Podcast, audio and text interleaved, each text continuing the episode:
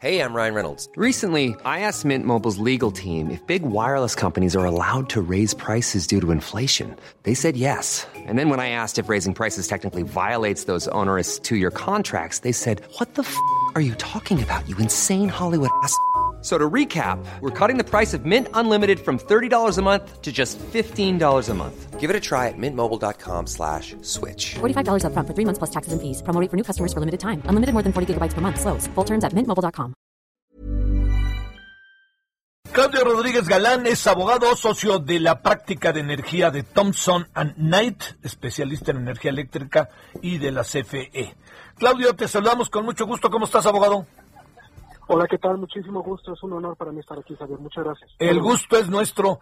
¿Qué, qué supones que pasó el día de hoy? ¿Dónde se delimitan las responsabilidades? Y, y has de imaginar, Claudio, pues lo que uno quisiera pensar es también remedio y trapito por dónde le podemos entrar, porque todo el mundo se anda medio echando la culpa, o, o la CFE anda el yo no fui, el presidente no es boicot, bueno, todo lo que ya dijimos al inicio hoy de la emisión. Cuéntanos, Claudio, ¿cómo ves las cosas? Buenas tardes de nuevo.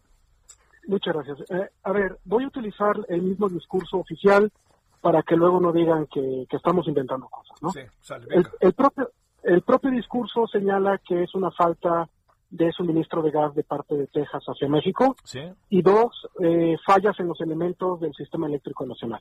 Entonces, vámonos en esas dos tesituras. Eh, el hecho de que un frente frío cancele la- el suministro ap- apropiado de moléculas de gas naturales en México, pues, pues en principio suena una falacia porque no es el primer frente frío que ha enfrentado México, ni mucho menos Texas, ¿no? Entonces, eh, pues pareciera que el tema de que es que es que no hubo gas y por lo tanto paramos las plantas de ciclo combinado, que es el gran porcentaje de generación que tiene México, pues no hace sentido simplemente por un tema climático, ¿no? repito, y lo decías tú muy bien. Tanto Texas como el norte de México o pueden estar a 45 grados o pueden estar a menos 10, ¿no? O sea, todo, todo el sistema, tanto eléctrico nacional como sus gasoductos, pues precisamente están diseñados en condiciones de unos eh, cambios climáticos importantes. Entonces, el hecho de que no haya suministro a, México por un tema climático, pues de entrada, históricamente, suena un, un poquito extraño, ¿no? Ellos, ellos señalaban, no, es que en Texas eh, tuvieron que depender eh, de- eh, o no depender de las renovables y entonces echar a andar las plantas de ciclo combinado.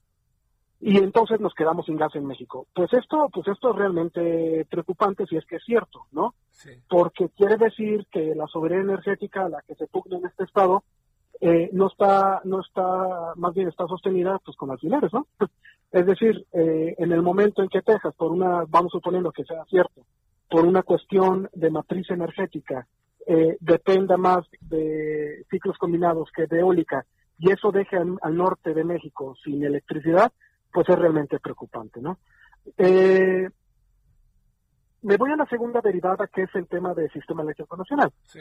Es que hubo fallas en el sistema eléctrico nacional. Pues, pues vuelve a ser preocupante, porque ya tuvimos una caída en diciembre precisamente por fallas en el sistema, en ese entonces por un, por un, eh, por un incendio, ¿no? Un, un incendio en un pastizal que nunca ocurre en el México. Sí, sí. Oye, y que, ¿no? oye, este Claudio, y que luego dijeron que no había habido tal incendio y lo demostró el gobierno de Tamaulipas, ¿no? ¿Me, me escuchas, Claudio? Sí. Sí, perdón. No, no, pero- Hay una alarma. Ah, hay una alarma de. Mía, mía, disculpa. Ah, adelante. ahí te va, ahí te va. No, no, pero te decía que hay una, este, que luego el gobierno de Tamaulipas desmintió y demostró que no hubo una tal, tal incendio. Sí, exacto. E inclusive hubo falsedad en firmas de documentos públicos, lo cual es, es gravísimo, ¿no? Sin importar el nivel en que sea. Pero pues como siempre, este, no pasó a mayores, ¿no? No- Falta que un, un, un, un, este, contribuyente lo haga para que acabe 50 años a, a campo forzado, ¿no? Pero en ese caso hubo una falsificación de un documento público de protección civil de Tamaulipas que se desmintió y pues el tal incendio nunca ocurrió y el tal incendio entonces no fue la justificación de la caída del sistema en diciembre pasado, ¿no? Y entonces ahora, eh, usando el mismo discurso oficial, fallas en los elementos del sistema eléctrico nacional, pues tenemos, asumiendo que sea verdad, pues tenemos dos grandes problemas. Uno, dependemos en demasía de los ciclos combinados y entonces la matriz energética no está por eso se llaman matrices energéticas, ¿no? Al, al, al eliminar el componente renovable, que no depende de esos insumos exteriores, como puede ser el gas natural, pues entonces dependemos de una en, en, en una, en una forma realmente preocupante del gas natural de Texas por no tener precisamente una matriz renovable en México. Y si fuese lo segundo, que es eh, una falla en el sistema eléctrico nacional, pues quiere decir que un pastizal, cuando se queme, cuando una vaca choque con una poste o haga mucho frío en Texas, que siempre ocurre, pues vamos a tener problemas en México. Pero realmente lo que lleva a esto es que no hay inversiones en el sistema eléctrico nacional por, por un tema ideológico, ¿no? Wow, a ver, entonces caemos en lo que íbamos a caer, ya sabes, este Claudio, abogado. Lo que caemos es, nos sirve de algo viéndola en el, en el, con el tono más de apertura posible, con un tono científico, político, Propositivo. social, propositivo, de perspectiva. La reforma a la industria eléctrica, esa que nos están proponiendo, ¿nos va a llevar a algo o no nos va a llevar a nada? No, eh, la, la, el- el- el- la reforma de la ley de la industria eléctrica no toca lo más importante, bueno, sí toca temas importantes, pero no está atacando uno de los problemas más torales ahorita, que es precisamente el reforzamiento del sistema eléctrico nacional, el sistema de las líneas de transmisión, ¿no? Entonces, eh, eh, por la propia reforma energética del 2013 de, de Peña Nieto, se dejó como un área reservada al Estado, y lo, lo, encuentro perfecto, no veo ningún problema, obviamente, de que la distribución y la transmisión quedasen en manos del Estado. El problema es que por falta de recursos o por falta de visión, se pretenden refinerías o trenecitos, ¿no? Que eh, no coadyuvan al fortalecimiento de- del sistema eléctrico nacional. Entonces, lejos de atacar si hay renovables o no renovables o con carbón para, para favorecer a los carboníferos de Coahuila o lo que sea, este, no estamos realmente atacando que es el fortalecimiento del sistema eléctrico nacional y esta es la segunda llamada de atención, ¿no? Oh, oh, oh. Oye, este, eh, en cualquier momento se va a repetir lo de hoy en la mañana, ¿no? Pues, pues sí, porque, porque si vamos a depender del gas de Texas, si vamos a depender de un sistema eléctrico nacional que no está siendo mantenido eh, eh, y, administrado de una forma coherente, pues sí, sí, sí lo vamos a volver a tener, este Javier.